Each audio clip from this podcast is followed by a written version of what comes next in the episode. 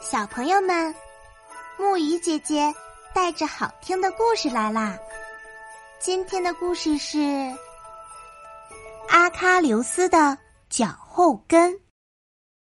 古希腊神话中有一位伟大的英雄阿喀琉斯，他有着超乎常人的神力和刀枪不入的身体，在激烈的特洛伊之战中无往不胜，取得了。赫赫战功。然而，就在阿喀琉斯攻占特洛伊城、奋勇作战之际，站在对手一边的太阳神阿波罗，却悄悄一箭射中了伟大的阿喀琉斯。在一声悲凉的哀叹中，强大的阿喀琉斯竟然倒下去了。原来，这支箭射中了阿喀琉斯的右脚后跟。这是他全身唯一的弱点，只有他的父母和天上的神才知道这个秘密。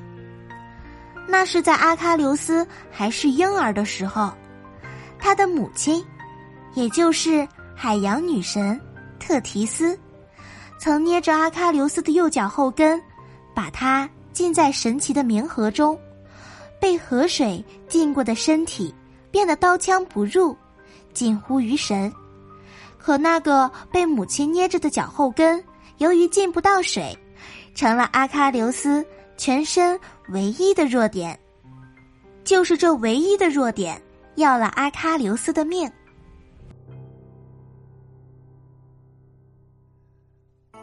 好啦，今天的故事讲到这里就结束啦。